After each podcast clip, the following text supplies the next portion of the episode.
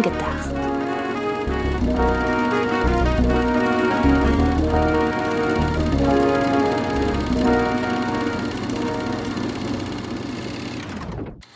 Hallo, liebe Zuhörerinnen und Zuhörer zu einer neuen Ausgabe von Film gedacht. Film gedacht, so wie nachgedacht, nur mit Film. Hallo Antje. Hallo Sydney, wie geht es dir? Gut, ich äh, freue mich, dass wir mal wieder voneinander hören. Ja, das finde ich auch. Wir hören, musst du in Wirklichkeit sagen, wir hören, das wissen die Leute da draußen nicht, im Grunde jeden Tag voneinander, ähm, beziehungsweise schreiben voneinander. Aber seit dem letzten Podcast haben wir, glaube ich, nicht mehr miteinander gesprochen. Das heißt, es ist wirklich sehr gut, dass wir heute mal wieder miteinander sprechen. Und zwar geht es heute worum? Es geht um Jennifer Lopez, Schrägstrich, die Jennifer Lopez Doku Halftime auf Netflix. Und warum, Antje? Weil wir noch vor noch gar nicht so langer Zeit unsere gemeinsame Sympathie für Jennifer Lopez hier bekannt gegeben haben. In der Ausgabe, in der wir über unserer Meinung nach unterschätzte Schauspielerinnen und, und Schauspieler sprechen. Da war Jennifer Lopez meine Wahl. Dazu kommt, dass zumindest ich während des Schauens der Doku durchaus auch gewisse Links zu anderen Folgen gesehen habe. Da kommen wir dann aber gleich zu.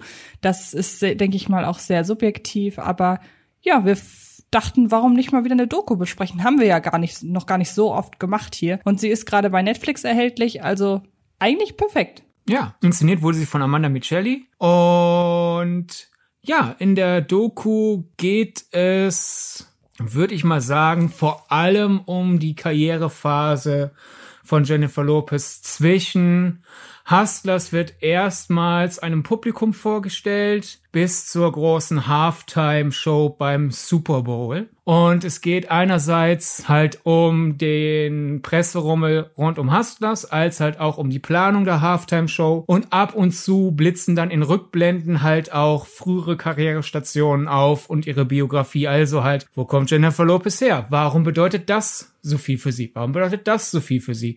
Wieso fühlt sie sich gerade wie in einem Comeback? Warum kann sie das Comeback gerade nicht genießen, sondern ackert und ackert und ackert während dieses Comebacks? Würdest du sagen, das war eine gute Zusammenfassung? Ja, absolut. Ich oh, würde sagen, ähm, dass viele es darauf runterbrechen könnten. Es ist ein Porträt von Jennifer Lopez, aber wie du es halt gerade schon so schön gesagt hast, es ist halt spezifischer. Es ist nicht einfach nur ein Rückblick über ihr Schaffen und über ihre Persönlichkeit, denn ich muss sagen, da kommen wir gleich so ein bisschen rein ins Wertende. Was ich sehr mag, ist, dass man sich komplett auf Jennifer Lopez als ja, Businessfrau konzentriert, auf das, was sie macht, warum sie in den Medien steht und ähm, dass man sich, und das würde ich direkt der Tatsache zuschreiben, dass eine Regisseurin diesen Film verantwortet hat. Man hält sich raus aus Jennifer Lopez Privatleben und vielleicht ist das auch der Grund, weshalb ich finde, dass man Lopez hier im Film doch sehr offen erlebt, dass man ausgerechnet über ihre Arbeit Privates erfährt, was man vielleicht nicht von ihr erfahren hätte, wenn man die Doku anders aufgezogen hätte. Ja, also es geht insofern schon um die private Person, als es halt wirklich immer wieder Einblicke geht, gibt, wie es halt Jennifer Lopez gerade mit einer Schlagzeile geht und halt wie, wie bereits gerade von mir besagt, warum ihr manche Dinge wichtig sind, die sie dann halt zum Beispiel bei manchen Hustlers Dankesreden äh, gesagt hat, die sie in ihre Planung des Super Bowls hat einfließen lassen. Und es gibt ja auch Rückblenden, zum Beispiel halt über ihre erste Ehe mit Ben Affleck und wie die Medien das aufbereitet haben und wie sie dann damit äh, umgegangen ist. Aber es geht halt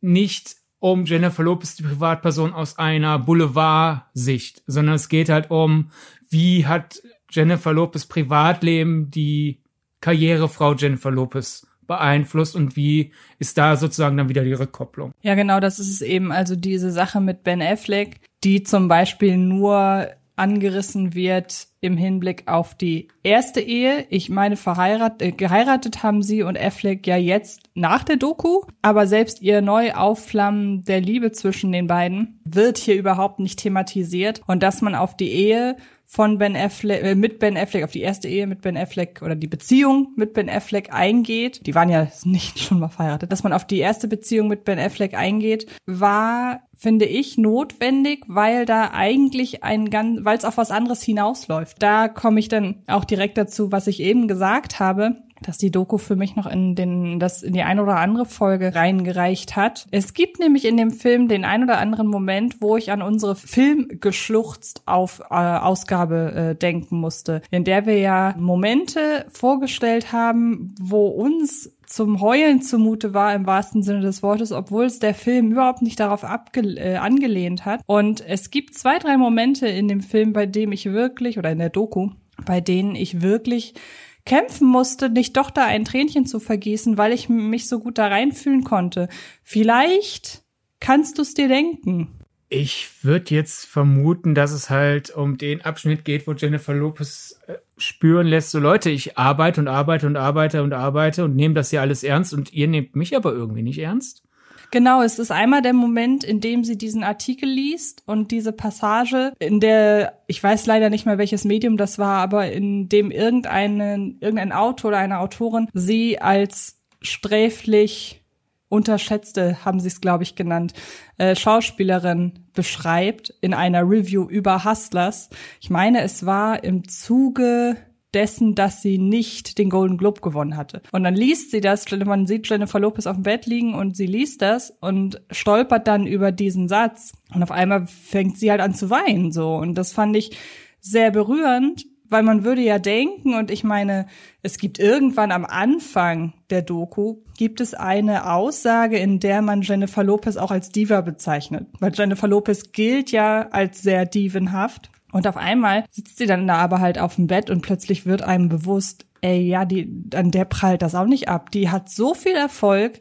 Wenn man die auf der Bühne sieht, dann, dann, dann erstarrt man vor Ehrfurcht, also gerade was den Super Bowl Beitrag angeht. Und dann realisiert man, dass so etwas wie, dass sie unterschätzt wird, dass das an der, dass die das weiß und dass die, der das nahe geht. Und das fand ich eben sehr beeindruckend. Aber was ich teil, was ich fast noch schwerer, was mich emotional noch mehr mitgenommen hat, waren die Ausschnitte, die so in der ersten Hälfte immer mal wieder eingeblendet werden, wie sich in den Medien über sie lustig gemacht wurde. Mhm. Also wie es Karikaturen dann von ihr gab, wie man sie immer auf ihren großen Hintern reduziert hat in allen möglichen Late-Night-Shows und äh, Stand-up-Moderationen und so weiter. Und es tut ihr einfach so wahnsinnig äh, Unrecht. Und ähm, das kommt immer wieder, oder das beobachte ich immer mal wieder, dass man Frauen halt sehr gerne auf etwas reduziert, was nichts mit der Karriere zu tun hat. Und man ignoriert dann halt gerne, dass diese Menschen ich meine, wie, wie reich mag Jennifer Lopez sein? Die hat aber Millionen wahrscheinlich auf ihrem Konto. Es ist dann eben die Frage, in was denn dann die Medien damit bezwecken wollen. Also ich will jetzt nicht die Sexismuskeule rausholen, weil man muss ja sagen, zum Beispiel auch ein Channing Tatum wurde ja sehr lange nur auf sein Aussehen reduziert. Das ist ja jetzt nicht ein ähm, frauenexklusives Problem, aber diese Gehässigkeit, diese Abschätzigkeit, die Jennifer Lopez eben hatte. Das war zum Teil so ein Extrem und ich habe ja manchmal schon Probleme, wenn ich irgendwas twitter, einfach nur Twitter aufzumachen. Also mittlerweile ist es nicht mehr so krass, weil ich lange nichts Kontroverses mehr getwittert habe, aber hatte eine Zeit lang halt Angst bei gewissen Tweets, oh je, was wird wohl darauf geschrieben werden? Und dann stelle ich mir vor, du bist Jennifer Lopez und musst den Fernseher anmachen und gucken, wer hat schon wieder irgendeine Karikatur über dich verfasst. Und das fand ich so schlimm, das ist mir sehr nahe gegangen. Ja, äh, das, deswegen meinte ich auch vorhin, es ist ja nicht allein die Karriere vor dem Thema dann letztendlich der Doku ist, sondern somit geht's dann ja auch um ihr äh, Privatleben und sie als Person. Und äh, eine Sequenz, die mir da auch wirklich sehr lange in Erinnerung geblieben ist. Ich habe die Doku ja noch mal ein paar Monate vor dir das erste Mal gesehen. Du hast die ja, wann hast du die überhaupt jetzt dann letzten Endes nachgeholt? Vor zwei, drei Tagen. Ja, also sehr ja, Ich habe die ja kurz nach der Veröffentlichung direkt geschaut und es gibt dann halt eine Montage an Sequenzen, wie sich in den Medien über halt ihre Beziehung mit Ben Affleck lustig gemacht wurde oder halt genauer gesagt über Ben Affleck lustig gemacht wurde, weil er mit ihr zusammen ist. Das ist auch dann die einzige Passage. Ich glaube, Ben Affleck hat in der ganzen Doku zwei Sätze. Mhm. Er ist halt einer der Interviewpartner und er sagt, glaube ich, sinngemäß, äh, sie meinte halt zu mir dann eines Tages, ja, warum, klar, natürlich erwartest du, dass man fair zu dir ist. Du bist es gewohnt, dass du als weißer Mann fair behandelt wirst. Und dann wurde er ja mit in den Strudel gesogen, dass, okay, die Klatschpresse hat ihr Lieblingsopfer gefunden mit diesem Pärchen. Und da gibt's halt eine Sequenz, es gibt ja zum Beispiel diese Karikatur bei South Park. Und da kann man ja wieder sagen, gut, das, da macht ja Cartman äh, Jennifer Lopez nach auf total bescheuerte Art und Weise. Aber da kann man ja sagen, gut, wer South Park einschaltet, weiß, es wird verletzend. Und da ist es ja Cartman, der einen Witz macht, der eh ein Drecksbrängel ist. Also da kann man immer noch, könnte man differenzieren dass äh, wenn ich einen ungezogenen Jungen zeige, der sich über einen Promi lustig macht, ist vielleicht nicht zwingend der Promi das Opfer, sondern mhm. eher, guck mal, der dumme Junge. Aber dann gibt's halt einen Clip bei Conan O'Brien, der ja generell jetzt von den großen US-Late-Night-Talkern eher als einer der, der freundlicheren gilt. Der hat zwar auch manchmal sehr spitze Witze, aber der ist jetzt eigentlich nicht jemand, der da und nach unten tritt. Und dann gibt's da einfach äh, eine Sequenz, wo sich über Ben Affleck und Jennifer Lopez nach äh, lustig gemacht wird und man nimmt jemanden, der, wenn man so, wenn ich als Brillenträger die Brille abnehme, sieht er aus wie Ben Affleck und dann nehmen sie halt äh, so eine die Karikatur der Karikatur eines äh, mexikanischen Hausmädchens quasi und sagt, hier, das ist Jennifer Lopez und die spricht halt in diesem Sketch dann gebrochenes Englisch. Und ich war, diese Sequenz war kurz vor oder kurz nachdem in der Doku auch eine Schlagzeile oder ein Kommentar von, von einer Boulevardglosse vorgelesen wird, äh, mahnend an Ben Affleck. Er muss doch wissen, dass man sich nicht auf das Hausmädchen einlässt, geschweige denn, dass man sich mit dem Hausmädchen verlobt. Und da muss man jetzt sagen, Jennifer Lopez war da ja schon eine große Person in, der, in den Medien. Und da dann halt einfach Jennifer Lopez auf, ah, sie ist Latina, also ist sie das Hausmädchen, also ist die halt quasi, die ist die Dienstmarkt. Und da kommt der Ben Affleck angeritten und lässt bessere Frauen, die mehr Wert haben, weil sie reicher sind und weißer in dieser Welt, sich, die da gerade propagiert wird, die lässt er links liegen für die Frau, die seinen Müll sauber macht. So da, also es ist dann ja nicht nur beleidigend an Jennifer Lopez die Person, sondern da sieht man einfach, du kannst, konntest in den 90er Jahren und in den frühen 2000ern als Latina, was weiß ich, alles erreicht haben. Du bist immer noch die Magd. Was zur Hölle? Aber das, das, ich hatte ich nicht mehr vor, vor, hatte ich nicht mehr in Erinnerung, wie sehr Jennifer Lopez zu dem Zeitpunkt in der Ecke noch verortet wurde von den Medien. Und äh, da muss ich wirklich nochmal schlucken, nochmal hoch. Das ist teilweise keine 20 Jahre her, diese Clips. Hui.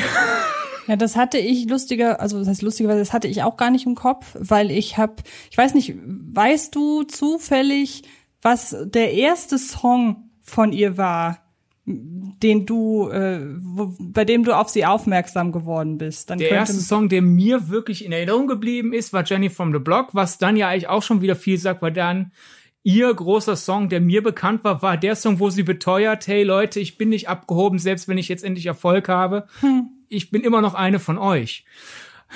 Genau, stimmt. Äh, ich check nämlich gerade mal, meiner war äh, If You Had My Love und ich finde das Video bis heute total cool. Ich weiß nicht, ob du das kennst. Das war in der Anfangsphase, als das Internet gerade total populär wurde. Und da hat man ein, äh, hat man quasi ihr gibt es so eine Art Plattform, bei der, auf der man quasi verschiedene Musikvideostile von ihr abrufen konnte, so. Und äh, ich guck gerade, das war, ach krass, das war da tatsächlich ihr ihr zweiter Song, den, äh, den sie als Musikvideo rausgebracht hat. Und das war 1999. Das heißt, ich habe sie wirklich sehr früh, äh, sehr früh als Musikerin wahrgenommen aber gar nicht so sehr als Schauspielerin. Was ist Jennifer Lopez bei dir in der ersten Assoziation? Ist sie Schauspielerin oder ist sie Musikerin? Das kommt bei mir immer gerade drauf an, wovon sie gerade mehr medial zehrt. Also es gab eine Phase, da hätte ich gesagt, da ist eine äh, Musikerin, die auch manchmal schauspielt. Da sie jetzt aktuell wieder auf ihrer Schauspielkarriere mehr Wert gibt und da ein bisschen stärker Druck macht, würde ich sie momentan, wenn du mir jetzt Jennifer Lopez sagst, denke ich zuerst an Schauspielerin und dann erst an Musikerin. Okay, also ich glaube, das ist, das ist so ein ganz, ganz schwerer Fall. Dieses, dieses Problem in meiner Wahrnehmung haben irgendwie nur, glaube ich, zwei andere Künstler. Das eine ist Will Smith. Da kann ich mich partout nicht einigen, ob ich, und der hat ja nun wirklich nicht viel Musik gemacht, ne? Aber ich glaube, den habe ich auch so richtig wahrgenommen mit dem Song zu Wild Wild West. Und dann, und dann erst als Schauspieler, der arme Kerl. Ähm, und deshalb ist er bei mir im Kopf immer irgendwie eher der Musiker gewesen, aber ich behaupte, das dauert nicht mehr lange und dann ist das äh, Thema durch. Also bei mir zumindest. Vielleicht auch bei ihm, wir wissen es nicht. Ähm, und das zweite, der zweite ist Jared Leto. Und Jared Leto ist, darf ist, finde ich, wirklich schwer zu sagen, ob er Musiker ist oder Schauspieler. Also als erstes. Aber äh, darum soll es jetzt gar nicht groß gehen. Genau, das heißt, ich bin schon sehr früh mit ihr in Berührung gekommen und habe das aber auch nie ja, ich habe das nie realisiert, glaube ich, auch aus dem einfachen Grund, weil ich damals die Medien gar nicht so verfolgt habe. Also 1999, da war ich acht, da habe ich mich jetzt nicht damit auseinandergesetzt, was gerade in US-amerikanischen Late-Night-Talkshows so gesagt wurde. Man möge es mir nachsehen. Daher kam das bei mir sehr spät, aber auch das war irgendwie krass wirklich zu sehen, dass eine Frau, die, wenn ich mich richtig erinnere, ja sogar zu dem Zeitpunkt schon eine Oscar-Nominierung hatte, ne? Nee, äh, eine Golden Globe-Nominierung, keine Oscar-Nominierung, dass die wirklich dieses Problem auch hat, dass man ihr den Erfolg nicht gönnen will. Und ähm, wenn man das bei einer Jennifer Lopez macht, ich meine, dann muss man ja gar nicht mehr groß die Frage stellen, wie geht's denn dann Frauen, die noch nicht mal ansatzweise so erfolgreich sind? Also es ist schon krass, muss ich sagen. Ja, und es erklärt halt auch so ein bisschen so dann einen Teufelskreis, weil es darum geht's ja in der Doku auch, dass das Lopez halt sich so, wo sie dann halt, mein, vollkommen ungeachtet dessen, wie sehr manche Leute ihr den Erfolg nicht gegönnt haben oder ja sie trotz des Erfolges halt, sobald sie mit einem weißen Mann zusammen ist, sie als die Dienstmarkt bezeichnet. Äh, dessen ungeachtet, sie hat ja nicht nur ein Bein in der Tür, Sie war ja komplett drin im Business. Eben. Und da ist dann aber der Teufelskreis, die sie realisiert, sie ist eine der wenigen äh, Latinos, die gerade im aktuellen US-Showgeschäft auch noch in zwei Gleisen sozusagen, im, im Filmgeschäft und im Musikgeschäft gerade so viel erreicht, dass sie hat realisiert, ich bin jetzt so eine Art, auch wenn es zu vielleicht zu zu zu selbst äh, klingt, eine Art Vorreiterin was ich, die, alles, was ich gerade irgendwie erreiche, sorgt dafür, dass ein anderes Mädchen, das ähnlich aussieht wie ich, vor, zu Hause vorm Fernseher sitzt und denkt, oh, ich darf das auch. Und dann kommt halt so eine gewisse Verbissenheit, so nach Motto, ich muss meinen Erfolg verteidigen. Ich muss beweisen, ich habe hier einen Platz. Also ist man verbissen, also wirkt man unsympathisch. Also sagen die Leute, was ist die halt für eine angestrengte Diva? Also muss sie noch härter kämpfen, damit sie diesen Diven ruflos wird und halt einfach wieder ihre Leistung im, im, in der Wahrnehmung ist. Und sie hätten ja, wenn sie locker gelassen hätte, hätte sie weniger ihren Erfolg verteidigen können, also wäre sie wieder weniger Vorbild. Es ist, es ist halt quasi ein, du kannst es drehen und wenden, wie du willst. Man kann es ja immer negativ auslegen. Und zumindest nach dieser Doku und klar, weil sie ja mit involviert war, kann man immer vorwerfen, ja, wer weiß, wie viel Imagesteuerung da ist. Aber es ist ja bei sämtlichen Porträts, wo die noch lebenden Personen beteiligt sind, zum gewissen Grad der Fall, weil allein halt, wenn du das Interview gibst, ja steuerst, was du sagst. Allem zum Trotz, ne, wir nehmen jetzt hier einfach mal so diese, diese zehn Prozent Fehlerquote rein, so wie viel ist da, ist da gewollt in der Darstellung, wie viel ist da authentisch. Allem zum Trotz kaufe ich ihr ab dieses, hey, sie hat das alles nicht nur gemacht, weil sie sich noch größeres Haus leisten will, sondern ich kaufe schon ab diesen Gedanken, und wenn ich auch nur zehn Frauen inspiriere, die ähnlich sind wie ich, habe ich was erreicht. Das kaufe ich hier schon ab. Ja, und unter diesen Umständen wirken dann halt auch Szenen, bei denen man vielleicht im ersten Moment denken würde, ja, okay, das äh, ist schon sehr auf ihr Image da bedacht, wie das dargestellt wird. Nämlich ich rede von der ganzen Nummer beim beim Super Bowl, wo sie ja mit äh, ganz vielen Mädchen aufgetreten ist aus äh, ganz vielen unterschiedlichen Kulturen und äh, sie da eben auch gemeinsam im Chor etwas singen, was sehr stark in die Richtung Female Empowerment geht. Und äh, wir sehen in der Doku, dass dieser Auftritt, der sehr symbolisch war, dass der kurz davor stand, nicht äh, stattfinden zu dürfen, weil die äh, Organisatoren diese Veranstaltung nicht politisiert sehen wollten. Und wenn sie sich da eben dahinter klemmt,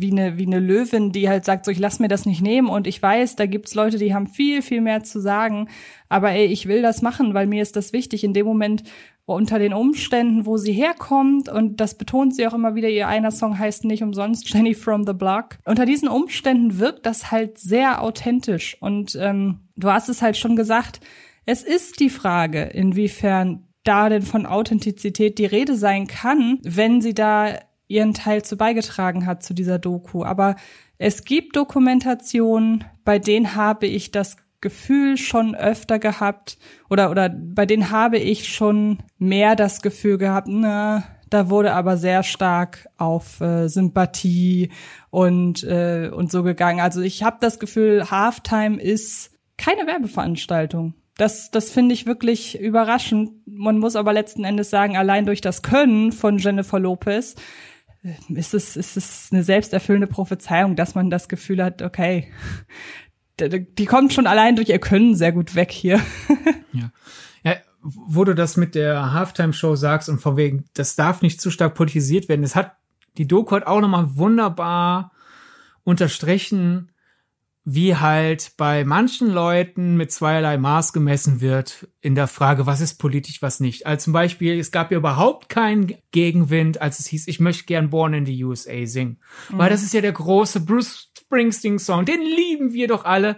Dass das auch ein Protestsong ist, ist den Leuten irgendwie egal, weil, Klammer auf, das hat ein weißer Mann gesungen vor vielen, vielen Jahren. Der Song ist mittlerweile ein Klassiker, also ist das kein politisches Ding, weil das ist ja nicht neu.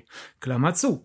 Äh, oder halt, wann immer natürlich es um Casting geht, ne? Wird irgendwo ein weißer Mann besetzt, sagen alle, ja, Natürlich wird eine Frau besetzt. Uiuiui, ist aber politisch. So, es gibt zwei Gender sozusagen, männlich und alles andere ist politisch. Gibt zwei Hautfarben, weiß und politisch, ne und so weiter. Es gibt zwei sexuelle Orientierungen, hetero oder politisch in den Augen von gewissen Leuten. Und das wird auch nochmal wunderbar dann in diesem einen Telefonat unterstrichen. Nochmal für diejenigen zur Erinnerung: Die äh, Jennifer Lopez Shakira Halftime Show fand statt, als in den USA gerade die Regierung äh, in die Negativschlagzeilen kam, weil ja unerwünschte Migrantenkinder äh, in der Nähe der Grenze festgehalten wurden in sehr engen Zellen, die halt dann sehr schnell in den Medien als Käfige bezeichnet wurden, weil ja das konntest das konntest du nicht mehr gut ein gewisses als Zelle bezeichnen. Das waren schon Käfige. Und dann stellt Jennifer Lopez ja ihre Idee vor, darauf einzugehen und das halt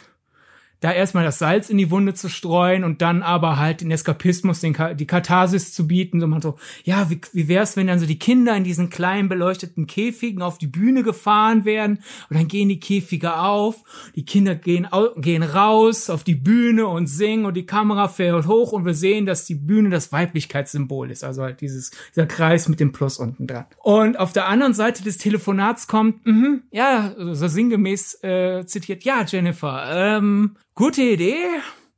Hab aber Angst, also ein, Mo ein Moment in, der, in, in deiner Idee, der ist mir zu politisch. Ich glaube, das macht keinen Spaß mehr, wenn die Leute das sehen. Und sie so, welcher Moment? Und der Typ auf der anderen Seite, das Weiblichkeitssymbol. Und Jennifer Lopez, knochentrocken. Ich hätte jetzt eher gedacht, die Kinder in Käfigen.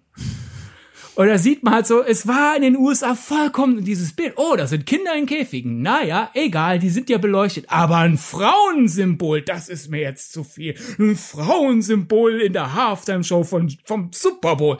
Das ist politisch. Also, wie kaputt manche Köpfe halt schon einfach sind. Ne? Einfach so, Frau, oh Gott, politisch. Kinder in Käfigen, naja, ist doch nur Show. Also, besser kann man so US-Politdiskurs nicht zusammenfassen eigentlich als mit dieser Sequenz aus der Doku. Ja, das stimmt. Aber wo wir gerade bei der Halftime-Show selber sind, wie fandst du die denn? Also war das, ich muss gestehen, ich hatte vorher von der nichts gesehen. Also ich habe nur ein einziges Mal mir die Halftime-Show im Nachhinein angeguckt. Das war äh, der Auftritt von Lady Gaga. Und ansonsten ist das immer so ein Event, das geht halt komplett an mir vorbei. Das Einzige, was mich da im Nachgang interessiert, sind die Trailer in der Regel, die dann ja auch kurze Zeit später dann im Internet verfügbar sind. Aber hattest du im Vorfeld Berührungen mit der Halftime Show wirklich, also mit dem Show-Act. Und äh, wie fandest du ihren Auftritt? ich, seit vielen Jahren schaue ich mir die Halftime-Show immer dann an, na, meistens nach dem Super Bowl, weil ich gucke mir nicht den ganzen Super Bowl wegen der Halftime an oder so. Manchmal so noch, oh, ich bin eh wach, gleich ist die Halftime-Show, dann kann ich auch rüberschalten oder so. Also gesehen hatte ich die damals schon. Und da in meiner Erinnerung war meine Reaktion gut gemacht, aber nicht so ganz mein Bier, weil zum Beispiel halt einfach ich Shakira musikalisch holt mich nicht so ab wie Jennifer Lopez. Generell war ich überrascht. Hattest du das im Vorfeld mitbekommen, dass äh, Jennifer Lopez ja irgendwie auch wieder Zickengehabe gegenüber Shakira vorgeworfen wurde? Das habe ich nicht bekommen, mitbekommen. Ähm, ich habe mir wurde das alles von den Medien so, wie das hier rüber ankam und die Medien, die ich konsumiert hatten, klang das halt nach, die treten zusammen auf. Mhm. Das die Doku enthüllt so nach Motto, man hat mit Jennifer Lopez verhandelt und dann sind Jennifer Lopez überrascht mit, du bist nicht stark genug alleine, wir, wir, wir, wir binden dir noch Shakira auf den Bauch. Äh, das hat mich überrascht. Und das finde ich auch wirklich unfair. Ich meine, wenn man vor Anfang mit offenen Karten gespielt hätte, so nach Motto, hey, wir hätten gerne dieses Jahr ein Doppelakt. Jennifer, möchtest, möchtest du eine Hälfte davon sein? Finde ich in Ordnung. Aber halt so, ja, Jennifer, wäre das was für dich?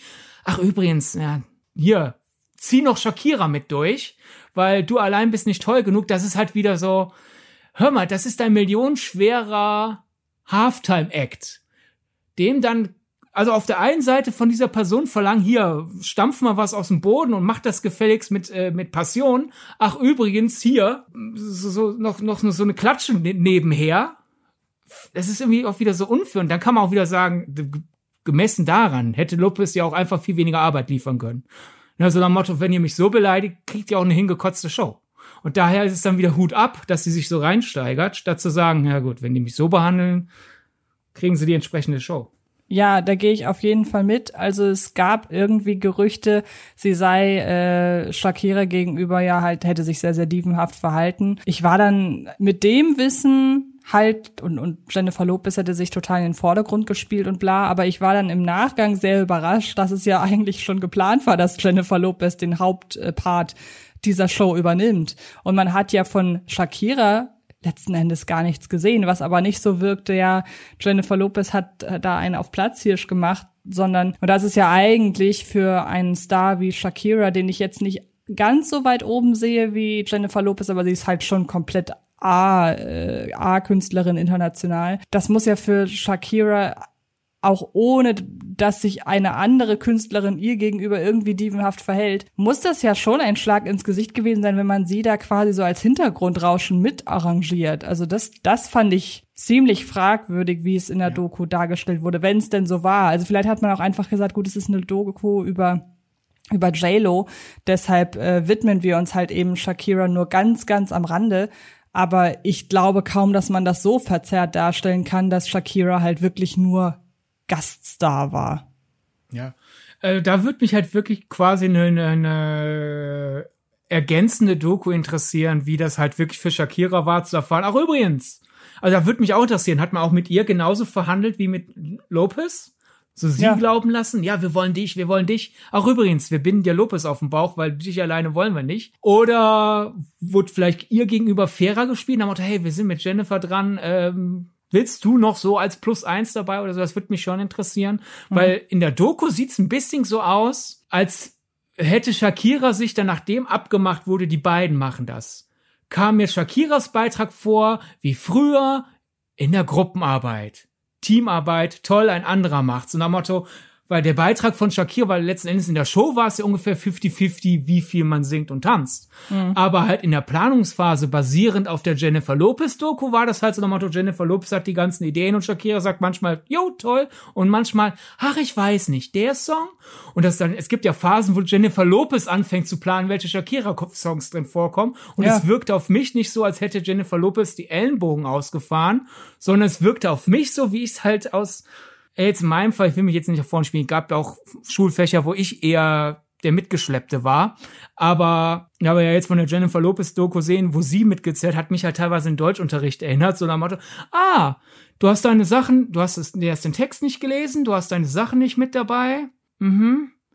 Hier schnell nimm mein Blog, mein Stift, damit der Lehrer sich nicht beschwert, du hast nichts dabei und ich mach das dann jetzt einfach alles und ich zieh dich irgendwie mit. So wirkte Shakira halt auf mich, so als wäre sie die mitgezogen. So, oh ja, hm, ja, Jennifer, wenn du das so sagst, habe ich weniger Arbeit. Auch ja. interessanter Blick auf sie. Aber wie gesagt, vielleicht würde die Shakira-Doku genau das Gegenteil behaupten. Ja, vor allem, äh, stell dir mal vor, nehmen wir mal jetzt all das, was in der Doku gezeigt wird, für bare Münze, weil das ist unser jetziger Wissensstand, bis eben besagte Doku über Shakiras Seite kommt. Und man muss ja auch ganz sagen, hätte es da den großen Beef gegeben, dann wäre der ja von den Medien totgewalzt worden. Also so richtig krass kann es da auch nicht gewesen sein. Aber stell dir mal vor, was da, wie da letztendlich dann doch alle von profitiert hätten, wenn man nicht gesagt hätte, so wir haben ein Hauptakt, aber wir brauchen irgendwie noch eine zweite Latina, so ganz überspitzt ausgedrückt, sondern wenn man wirklich von Anfang an gesagt hätte, hey, wir haben da zwei Megastars engagiert und äh, die werden jetzt hier gemeinsam eine Show machen. Was das dann für ein krasser Auftritt geworden wäre. Wie gesagt, aber, und jetzt nochmal kurz zurück zu meiner äh, ersten Frage, ich fand die Show wirklich toll weil sie einfach durch und durch von der Energie von, von, von Jennifer Lopez zehrt. Und was sagst du? Ja, genau, da, da, äh, da war ich ja gerade noch. Also damals beim Gucken, wie gesagt, so, ja, zwischenzeitlich halt nicht ganz mein Fall, aber ich fand sie halt visuell gut gemacht. Und jetzt durch die Doku weiß ich die Show viel mehr zu würdigen. Da muss ich einfach meinen eigenen Bias zugeben. Ich habe die Halftime-Show damals geguckt, als ja, ist eine Halftime-Show mit zwei Sängerinnen, von der ich eine ein bisschen mehr mag als die andere. Mhm. Und nicht weiter groß nachgedacht, statt halt wirklich so die, nach der künstlerischen Intention zu fragen, die ja eigentlich ziemlich offensichtlich ist. Also ja. Ich habe das damals geguckt. Oh, ja, ist halt Musik von denen. Mhm. Und jetzt so durch die Doku habe ich mir öfter mal so an die, an die Stirn packen müssen, so, äh, äh, ich, äh, das ist eine echt große Musikperformance, halt wirklich im Sinne von Performance, also mein jetzt hier das jetzt als Performance-Kunst zu beschreiben, würden manche jetzt wieder als Hochtrabend sehen, aber da, da ist ja mehr drin als nur ein bisschen Gewackel und Gesinge. Und da ist mein Ansehen für die Halftime-Show nochmal nach oben geschnellt. Und da ist mir dann auch erst dann nach der Doku bewusst geworden, äh, wie erfolgreich äh, die Show war. Also die ist äh, eine der meistgeklickten Live-Performances im ganzen Internet und die wurde mal bei einer angeblich repräsentativen Umfrage von Ticket Source zur zweitbeliebtesten Live-Performance in der Geschichte gewählt, nach Queen Live Aid. Und das ist mir nicht bewusst gewesen. Da sieht man vielleicht auch wieder, wie das dann medial einfach nicht breitgetreten wird, weil Jennifer Lopez und Shakira sind fast so beliebt wie Queen. Müssen wir da eine große Schlagzeile machen? Nee, lass mal. Ich weiß es nicht. Aber wenn ich mir das jetzt so auf der Zunge zeigen lasse, also für mich ist es nicht die zweitbeste Live-Performance aller Zeiten. Aber ich kann das komplett verstehen, weil das natürlich einfach auch Menschen erreicht, die nicht ich sind. Weil einfach, es ist nicht ganz meine Musik. Und äh, zwei äh, Frauen von dem Schlag zu sehen, ist halt, also ne, ganz Südamerika wird diese Performance anders gefeiert haben als ich hier in Deutschland. Ich habe das auch einfach nicht mitbekommen. Ne? Weil da so ein ganz anderer emotion, eine ganz andere emotionale, ein anderes emotionales Involvement drin ist als mhm. als für mich, ne? Und daher Hut ab. Ich, also ich kann es nachvollziehen. Wäre nicht meine Wahl, aber nee, ich ich ich wünsche mir jetzt fast schon, dass es jedes Jahr zu Halftime schon eine Doku gibt, wo man den Leuten beim Planen zuschaut und die versuchen sich zu erklären, was die sich da alles äh, gedacht haben und wann die NFL sagt, oh Gott, das ist aber politisch. Ja, ich habe das auch nicht, ich habe das auch nicht mitbekommen. Was ich vor allen Dingen nicht mitbekommen habe, wie krass ist das mit den Kindern, mit den Flüchtlingskindern in Käfigen damals eigentlich durch die Medien gegangen. Also das habe ich, das war das, da habe ich noch nie von gehört. Doch, das, das, das war ich meine, das ist vielleicht natürlich untergegangen, weil äh, unter Trump gab es ja jeden Tag fünf Schreckensmeldungen. Ja, das stimmt. Da ist vielleicht manches nicht, äh, nicht hängen geblieben, aber das war eigentlich ein großes Thema. Aber man merkt da, irgendwann waren wir desensibilisiert. Da sind wir halt wieder zurück bei dem von mir eben zitierten Clip. So dieses, wir haben jetzt jeden Tag Kinder in Käfigen gesehen, das ist jetzt nicht mehr schockend. Aber ein Frauensymbol. Oi, oi, oi. Ja, zumal man ja, wie du halt eben schon sagst, also es kommt nun mal einfach manchmal vor, dass man sagt, ey, das ist an mir vorbeigegangen. Und das war hier in dem Fall so. Also das war mir komplett neu. Da habe ich echt, wie gesagt, ich habe noch nie davon gehört und war total schockiert. Einmal von der Sache an sich und davon, dass ich davon noch nie gehört habe, weil entsprechend kann es ja doch nicht. Also ich würde mal sagen, hätte es eine Woche lang die Medien beherrscht, dann hätte ich es auch mitbekommen müssen. Und ähm, da weiß ich nicht, was mich mehr schockiert hat. Ja, ich glaube, es war halt nie das beherrschende Thema, sondern es war halt immer das dritte, vierte in den Schlagzeilen. Genau, und das könnte eben sein. Und wie gesagt, ich finde das, äh, ich hoffe, man möge mir da draußen wirklich verzeihen, wenn ich sage, das ist mir echt durchgerutscht. Ja. Es war halt ein widerliches Dauergrundrauschen und dann kann mhm. das ähm, untergehen. Ja, aber auch halt zum Beispiel einfach dieses bei der diesjährigen Halftime-Show. Das war doch ganz kurz, das war doch in so eine Art Medley von mehreren Rappern und R&B-Musikern, glaube ich, oder? Genau, und da war ja auch vorher die Diskussion, so, ja, Eminem will, will, will sich hinknien, als, als Protest, ja. aber da kriegt er Ärger für.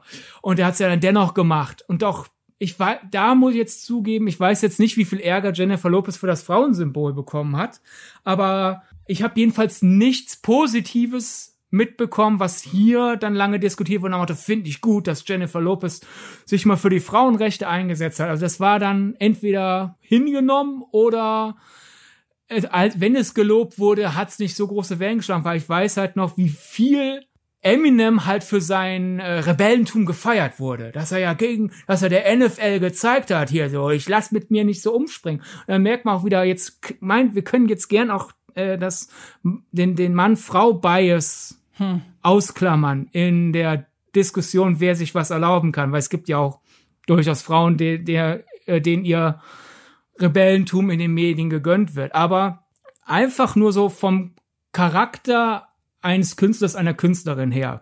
Person 1 macht was, ach Diva, Person 2 macht was, ach Rebell, weil wenn Eminem gegen äh, Auflagen rebelliert, heißt, ach ja klar, der, Re der Eminem, finde ich gut, das ist ja sein Ding. Und wenn eine Jennifer Lopez äh, auf, auf Regeln pfeift, heißt, ach Gott, das ist aber starrköpfig. Also einfach so basierend auf dem Image kannst du dasselbe tun, aber bei der einen Person wird es positiv wahrgenommen und bei der anderen Person wird es negativ wahrgenommen. Ja, genau so ist es. Ja, was waren noch Momente oder welche Momente sind dir noch besonders im Kopf geblieben? Also wie gesagt, bei mir waren es halt wirklich vor allem die emotionalen Momente, aber vielleicht auch noch mal zwei Erkenntnisse. Zum einen, what the fuck, wie fit ist diese Frau eigentlich? Und zum anderen, what the fuck, wie viele Hits hatte die eigentlich? Also es ist ja Wahnsinn. Ich habe mir dann im Zuge der Doku, einfach weil ich Bock drauf hatte, ihr Best-of-Album runtergeladen und dann noch so zwei, drei Songs, die leider nicht auf dem Best-of-Album drauf waren, die ich aber auch mochte. Und ist mir mal aufgefallen, ey, also, dass die Erfolg hat, macht halt auch vollkommen Sinn.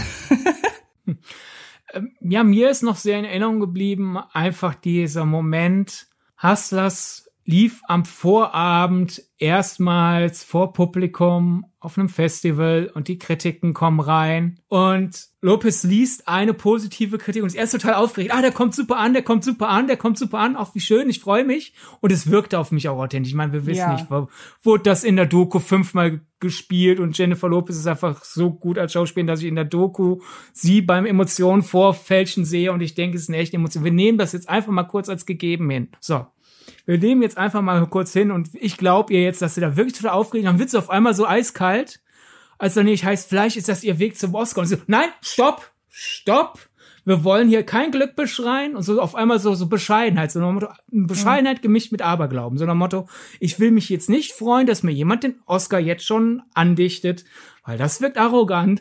Und zweitens, wäre ich jetzt einfach mich zu freuen, werde ich nur total enttäuscht wenn ich ihn nicht bekomme, wenn ich nicht mal die Oscar-Nominierung bekomme. Und genauso kam es dann, ja. Und darüber haben wir ja schon mal gesprochen, wie, wie unverschämt wir es finden, dass Hustlers äh, bei den Oscars überhaupt nicht mitgespielt hat. Ja. Äh, aber das fand ich einfach irgendwie einen berührenden Moment, weil ich finde, ja klar, selbstreden. Promis, wir müssen jetzt nicht sagen, ach, die armen Promis, die sind reich und können sich ihre, ihre Tränen mit ganz viel Geld wegwischen. Ist mir schon klar. Dessen ungeachtet, auch irgendwo dahinter steckt zumindest bei manchen ein echter Mensch. Und da sind wir halt wieder einfach beim typischen äh, emotionalen Moment des, oh, die wird eine Karotte vor der Nase rumgedengelt. Und dann nimmt man sie dir wieder weg. Ja, Jennifer Lopez wird sich, die, wird sich ihren Frust ganz anders kompensieren können, als ich es könnte. Dessen ungeachtet, äh, das ist ja einer der Gründe, weshalb wir zum Beispiel auch dafür sind, dass man Kritiken nicht dauernd irgendwelche Leute beschimpfen muss. Wenn du jemand ja. das Schauspiel schlecht findest, musst du nicht zwingend sagen, dass er eine geistig amputierte Drecksau oder sowas. Und man kann auch einfach nur schreiben, das Spiel hat mir nicht gefallen. Hier, das war leider schwach.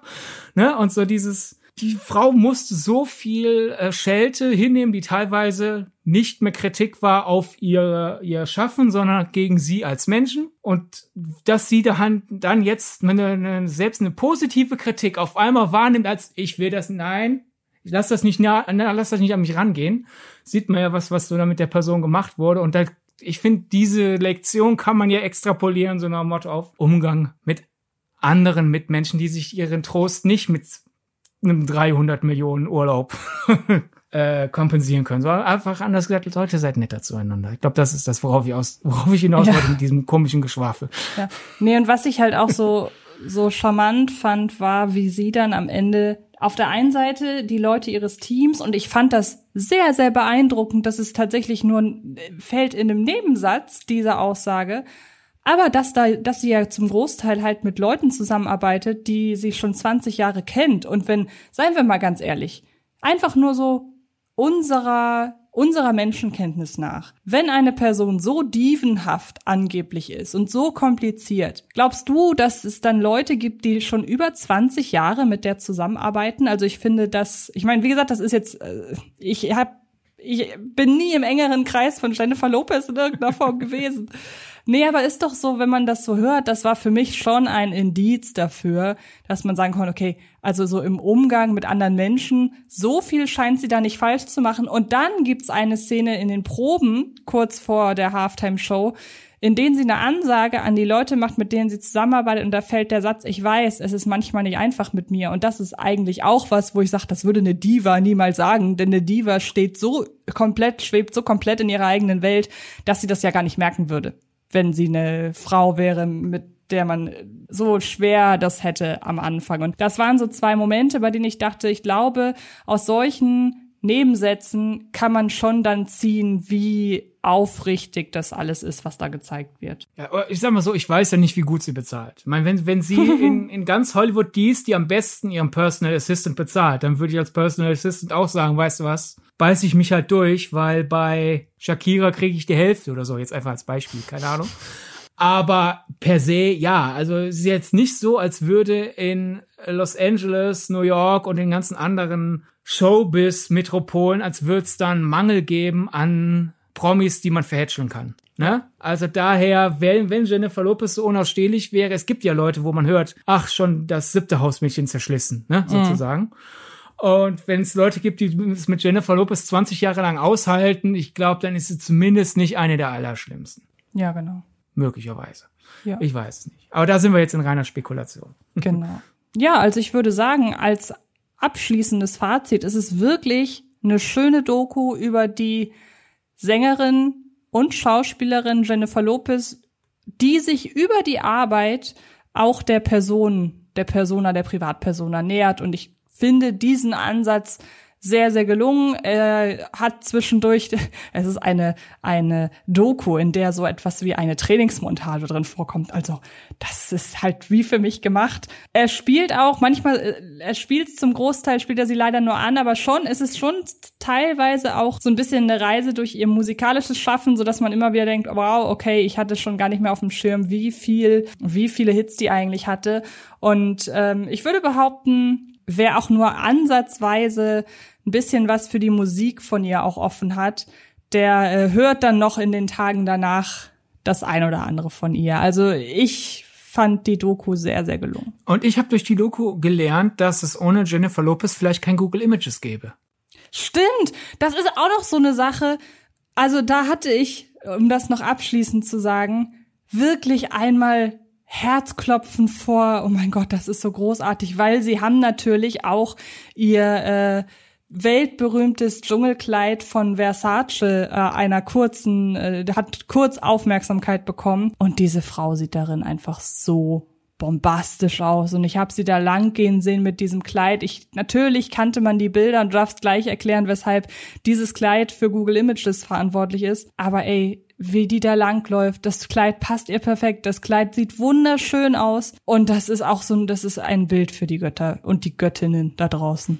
Ja, meine, ist ja einfach schnell erklärt. Äh, Jennifer Lopez hatte dieses Kleid, das für Aufsehen gesorgt hat. Also wurde viel danach gesucht und äh, vor grauer, grauer Vorzeit gab es ja einfach nur Google im Sinne von, ja, jetzt hier werden die dann Webseiten gelistet. Und Google hat dann irgendwann gedacht, so ja, ist es nicht klüger, wenn wir dann jetzt einfach eine Bildersuche etablieren und man ist auf die Idee gekommen, aufgrund der vielen Suchanfragen nach dem Jennifer Lopez Kleid. Und auch da wären wir wieder so ein bisschen bei unterschiedliches Image gleich unterschiedliche Wahrnehmung, weil ja Jennifer Lopez ist ja bei weitem nicht die erste Schauspielerin, die einen berühmten legendären Look hat mit einem Kleid, das einfach perfekt für sie geschaffen wurde.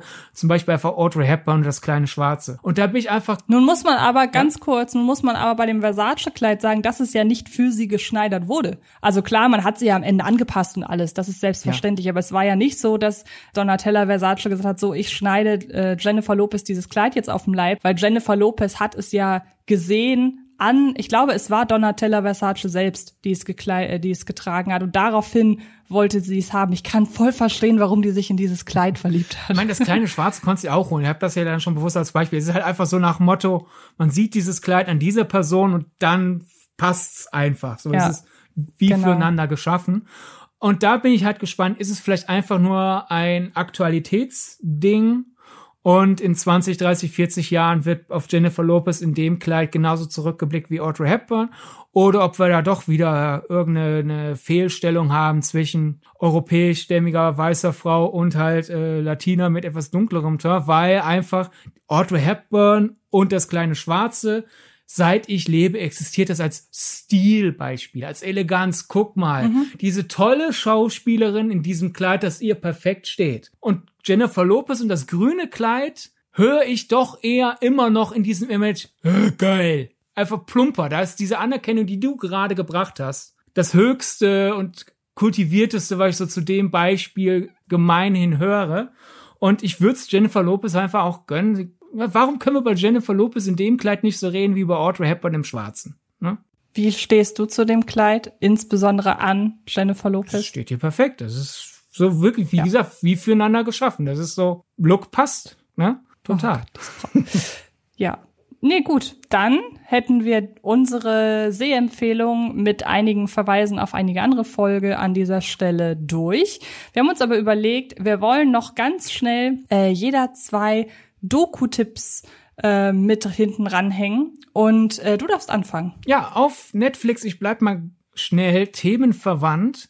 Taylor Swift, Miss Americana, ist quasi die Taylor Swift-Variante von Jennifer Lopez Halftime. Äh, war damals in seinem Erscheinungsjahr, war dieser Film in meinen Jahrescharts, ist halt auch hier wieder Porträt an Taylor Swift primär aufgezogen an ihrer aktuellen Arbeit, aber dann halt in den Nischen dann doch muss man mal reingehen, um den Kontext zu schaffen für diese künstlerische Entscheidung.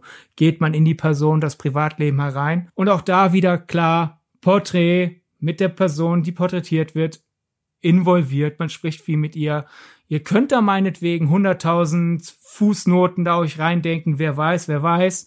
Dessen ungeachtet als Werk finde ich es eine sehr starke Dokumentation, was auch hier, selbst wenn ein Taylor Swift sonst wo vorbeigeht, ist es ein sehr griffiger Film über die Rückwirkung äh, Medienreaktion auf Menschen und dann immer dieses Echo hin und her. Einfach die Entscheidung, ähnlich wie vorhin dieses gesagt, so wie du es drehst und wendest, wird's dir angelastet. Ne? So, äh, bei diesem Teufelskreis von Jennifer Lopez, die sich immer mehr anstrengt, aber deswegen nimmt man es ihr übel, also muss sie sich mehr anstrengen. Bei Taylor Swift hat zum Beispiel, hm, wenn ich politisch nichts sage, werde ich kritisiert, weil ich apolitisch bin. Wenn ich mich politisch äußere, heißt aber von den einen, behalt die Politik für dich und von den anderen, ja, meinst du das ehrlich oder willst du einfach nur meine Sympathie? Eins der vielen Beispiele. Und halt auch die Phase, wo äh, Taylor Swift Essstörungen entwickelt hat, weil halt natürlich einfach jedes Foto, wenn sie auch nur ein Gramm zugelegt hat, ist Taylor Swift schwanger und sowas alles. Mhm. Ja, und ja, wie gesagt, Taylor Swift kann sich in ihrem Privatwelt äh, mit wer weiß wie viel teurem Shampoos die Sorgen des Tages wegtrinken in der Theorie und das können andere Leute nicht. Dessen ungeachtet irgendwo dahinter ist ein Mensch. Und zweitens, das Problem ist ja, so wird ja nicht nur über Taylor Swift geschrieben, ne? Ja, und genau. Ja, also die Doku hat auch da, ist einfach interessant, ein bisschen stärker über die Kunst äh, einer Sängerin nachzudenken, bei der deren Songs tendenziell eher einfach als Pop wahrnehme und manche Songs finde ich toll, andere sind mir egal. Aber da stärker in das Gesamtkunstkonzept eines Albums von Taylor Swift reinzusteigen, ist spannend. Und halt einfach der, der ganze medienpolitische Rattenschwanz dahinter. Und meine zweite Doku stelle ich nach deiner ersten vor. Ja, ich bleib jetzt erstmal bei der Musik, einfach weil die äh, der Übergang dann ein bisschen leichter ist.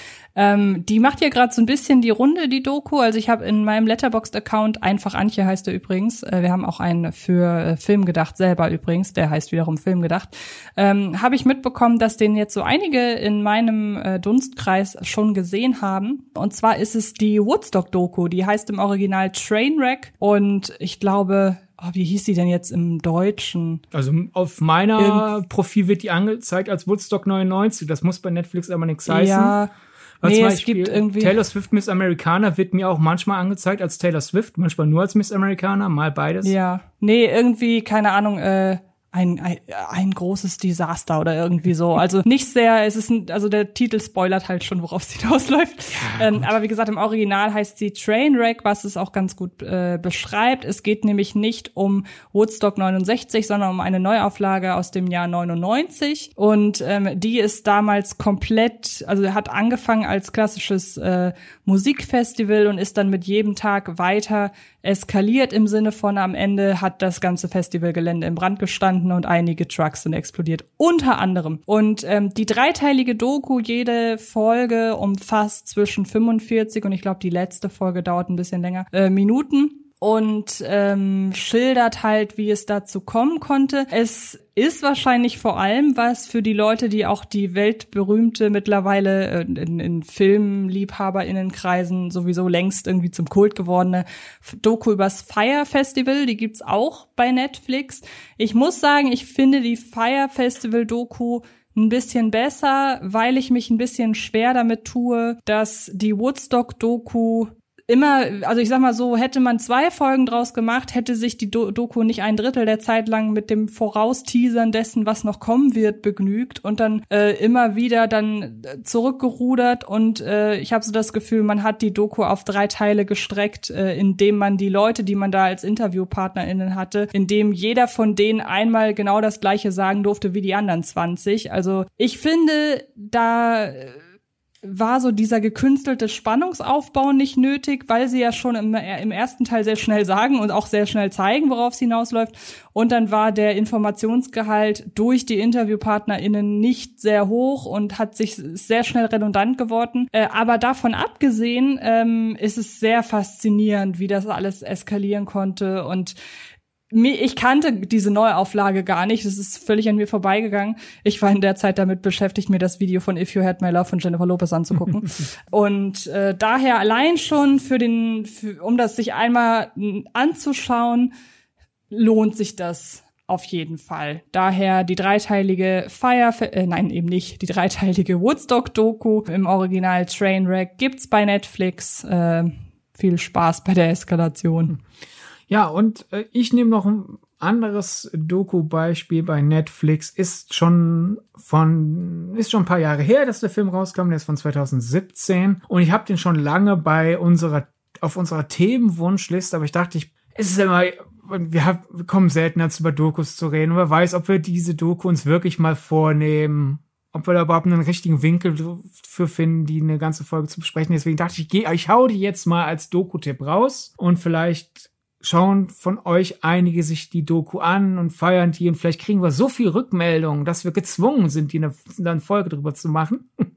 und wenn nicht, habt ihr sie wenigstens mal dann jetzt von mir empfohlen bekommen. Äh, nämlich Casting John Bennett. Es ist quasi eine Meta Auseinandersetzung mit diesen ganzen True Crime Dokus. Denn es geht um einen realen Fall Oh, ein reales Verbrechen und statt halt wieder dieses typische, was ist wohl passiert? Wir haben jetzt hier 15.000 total seltsame Spekulationen und äh, wir reden über einen wahren, grauenvollen äh, Vorfall, so als wäre das halt Teil einer Daily Soap. Ist das nicht spannend? Da ist vielleicht jemand brutal zerstückelt worden.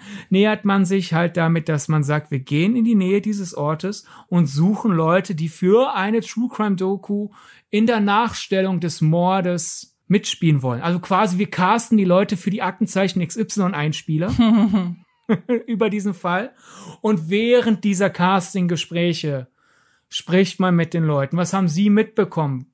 Wie äh, können sie damit umgehen, was damals medial aus dem Fall gemacht wurde? Und wie können sie jetzt damit umgehen, selber medial diesen Fall schon wieder rauszukauen? Also es ist quasi äh, True Crime Doku trifft Making of Aktenzeichen XY trifft eine Art äh, Act of Violence. Das klingt sehr, sehr gut. Act of Violence generell äh, auch eine wirklich sehr gute Doku sollten wir vielleicht, aber dann äh, das hier jetzt als Doku-Tipp hinterher zu schieben, würde diesem fantastischen Film auf gar keinen Fall ja. gerecht werden. Deshalb machen wir es nicht, aber können uns ja an dieser Stelle einmal kurz vornehmen, diese Doku auf unsere Themenliste zu setzen. Dann würde ich noch ergänzen, wo du gerade mit Act of Violence eine Doku über wirklich niederschmetternde Ereignisse äh, genommen hast. Das passt aber auch mit den Überleitungen heute. Ähm, möchte ich euch noch, jetzt muss ich mal ganz kurz das Produktionsland mir anschauen. Es ist nämlich eine tschechisch slowakische Co-Produktion aus dem Jahr 2021, die hierzulande sogar im Kino zu sehen war ähm, und die jetzt als DVD erhältlich ist und äh, als als ganz normaler Livestream und wer RTL Plus hat, wie ich, äh, kann sich die Doku auch dort angucken. Die Doku heißt Gefangen im Netz und diente unter anderem auch, und deshalb macht es total Sinn, dass die bei RTL Plus zu sehen ist, äh, diente unter anderem auch als Vorlage für das vor war es ein Jahr, ich glaube, es war etwas äh, nicht ganz vor einem Jahr.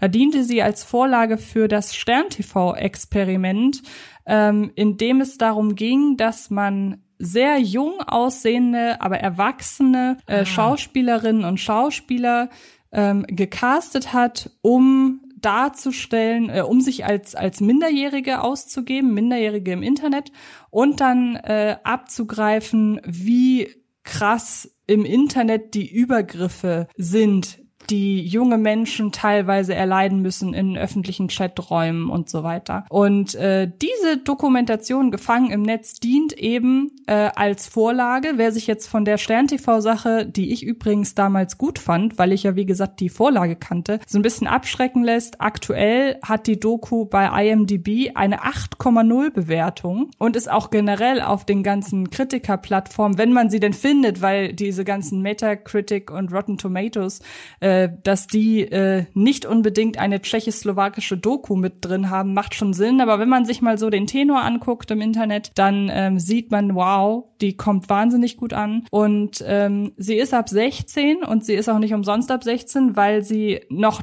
deutlich expliziter ist äh, in ihren verbalen, in, in dem, was sie verbal so zeigen, aber eben die zeigen dann halt auch eben die Dickpics in voller Größe und so weiter. Und äh, man muss sich darauf gefasst machen, dass das sehr, sehr harter Tobak ist. Ich habe den Film damals als äh, Stream gesehen zu Hause und habe im Nachgang gesagt, ey, wäre ich im Kino gewesen, wäre ich an der einen oder anderen Stelle rausgegangen, weil das einfach so unglaublich hart und radikal ist. Und es kommt dann zum Ende hin auch zum, zum Aufeinandertreffen, natürlich unter, äh, unter polizeilicher Aufsicht, zwischen den äh, erwachsenen, teilweise sehr alten Männern und den äh, vermeintlichen Kindern und das sind so unangenehme, bitterböse und ja, äh, heftige Sachen, die da passieren. Aber es ist, ja, ich weiß nicht, ob man sagen muss, es ist aufrüttelnd, weil man weiß sowas ja eigentlich irgendwie schon, aber das dann doch mal zu sehen, wie das ist. Und vielleicht sensibilisiert es ja auch die ein oder andere Elternperson darin, wie das eigentlich ist, wenn ähm, die Kinder, wenn man die Kinder ohne Aufsicht im Internet äh, surfen lässt, dann hat die Doku ja wirklich ihr sehr schon ein bisschen erreicht, was man, was man von ihr vielleicht äh, sich erhofft. Und daher Gefangen im Netz, das sei nochmal als Titel gesagt. Wie gesagt, bei RTL Plus ist sie ab, äh, aktuell abrufbar, aber ich kann mir vorstellen, dass das nicht mehr lange dauert, bis die auch zu einem anderen großen Streamingdienst kommt, weil sie zwar jetzt nicht es ist so gesehen keine Mainstream-Produktion, aber es ist jetzt auch nicht so, als hätte man den Titel, äh, ich würde behaupten, fragt man 100 Leute, haben immerhin zwei das, den Titel schon mal gehört. Ähm, daher Gefangen im Netz äh, meine sehr, mein, mit, mit Gefangen im Netz entlasse ich euch jetzt sehr, sehr deprimierend aus diesem Podcast, würde ich sagen. Hattest du die schon gesehen? Nee, äh, ich habe auch am Anfang, als du erzählt hast, noch rumgekramt, so ob ich da überhaupt davon mitbekommen habe. So gegen Ende habe ich mich erinnert, dass du schon mal davon erzählt hast. Aber mangels RTL Plus habe ich es bisher nicht gesehen. Als es im Kino lief, könnte ich mich nicht erinnern, dass die hier in der Nähe irgendwo lief. Weißt du die Kopienzahl zufällig gerade? Nee, ne? Das kann ich dir leider nicht sagen, nee. Aber wie gesagt, ja. er lief im Kino und ähm, meine, der wird keinen breiten Start gehabt haben, der Film, weil warum, ne? Warum sollte der in jedem Ort laufen? Das ist.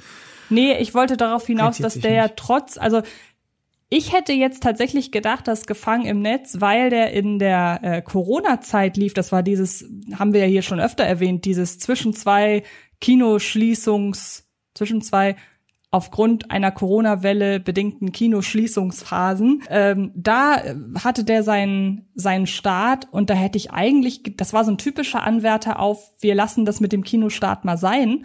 Aber der ist trotzdem ins Kino gekommen. Das fand ich damals sehr beeindruckend, dass der Verleih an so einem Film festgehalten hat. Also wenn da Filme äh, rausgeschickt wurden aus dem, oder rausgeschmissen worden aus dem Kinoprogramm, dann ging das ja zuerst an diese Winzlingsproduktion. Aber da hat der Verleih gesagt, nö, wir behalten den Start bei. Das fand ich ziemlich cool.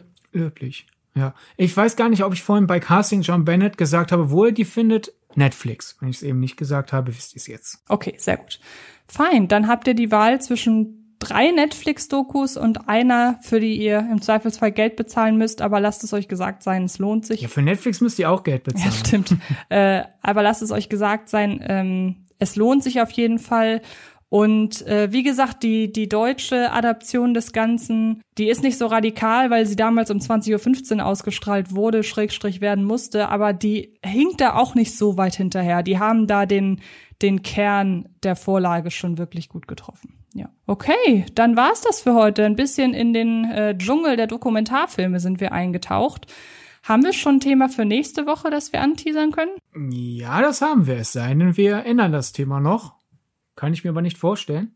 Na, macht. Wenn, dann haben wir uns direkt, dann können, äh, nageln wir uns hier mit live auf das Thema fest, indem wir es anteasern. Es geht um eine Theorie über gutes Schauspiel und was man im Schauspiel nicht kann ohne schlecht zu werden. Dann macht euch darüber mal Gedanken. Ein Film, Hausaufgabe haben wir bei dem Thema nicht. Mhm. Ähm, und dann hören wir uns nächste Woche wieder. Ach, was wir vielleicht noch machen sollten, du hast mir gestern die Nachricht geschickt, dass wir uns bei einer, bei einer geografischen Zuhörerinnenschaft an dieser Stelle kurz bedanken sollten. Ah ja, genau. Dann fällt mir noch was ein. Wir könnten auch noch eine Korrektur zu einer anderen Ausgabe bringen. Wollen wir dann erst die Korrektur und uns dann bedanken, weil dann geht's aufwärts. Genau, dann, en dann enden wir auf was sehr Schönem. Nämlich in unserer Corpsing-Ausgabe, die insgesamt eine meiner liebsten Ausgaben ist, ging es ja um äh, außerplanmäßiges aus der Rolle fallen, aber das Heath Ledger in der das Gotham Krankenhaus explodiert Szene das Warten auf die zweite Detonation improvisiert hat, ist eine sehr weit verbreitete Ach, krass, Ente. Das wusste nicht mal ich. Die Szene wurde so gestoryboardet sogar. Und ah, okay. Ich neulich hat halt Dan Murrell ein Video über Joker Fehlmeldung gemacht und da kam halt dieses viele sagen, Heath Ledger hat dieses Warten auf die Explosion, Explosion improvisiert, weil die Explosion wirklich verzögert war. Und das ist Quark. Und dann hat er das, äh, hat er die Szene aus dem Making of eingespielt. Und dann fiel es mir wie Schuppen vor den Augen. Ich so, ah, ich habe das doch sogar gesehen.